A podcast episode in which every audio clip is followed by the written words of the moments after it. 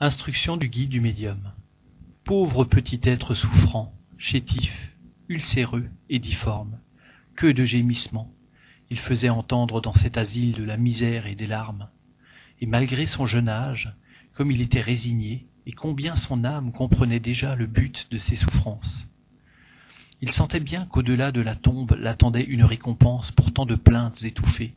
Aussi, comme il priait pour ceux qui n'avaient point, comme lui, le courage de supporter leurs maux, pour ceux surtout qui jetaient au ciel des blasphèmes au lieu de prière.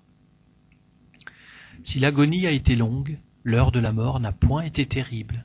Les membres convulsionnés se tordaient sans doute, et montraient aux assistants un corps déformé, se révoltant contre la mort, la loi de la chair qui veut vivre quand même. Mais un ange planait au-dessus du lit du moribond, et cicatrisait son cœur. Puis il emporta sur ses ailes blanches cette âme si belle qui s'échappait de ce corps informe et en prononçant ces mots. Gloire vous soit rendue, ô mon Dieu. Et cette âme montée vers le Tout-Puissant, heureuse, elle s'est écriée. Me voici, Seigneur. Vous m'aviez donné pour mission d'apprendre à souffrir.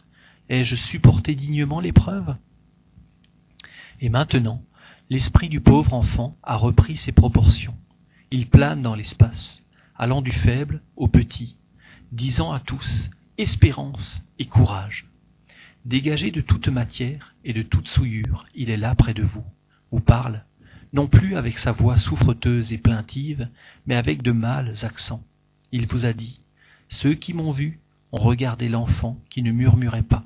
Ils y ont puisé le calme pour leurs mots, et leurs cœurs se sont raffermis dans la douce confiance en Dieu. Voilà le but de mon court passage sur la terre. Saint Augustin.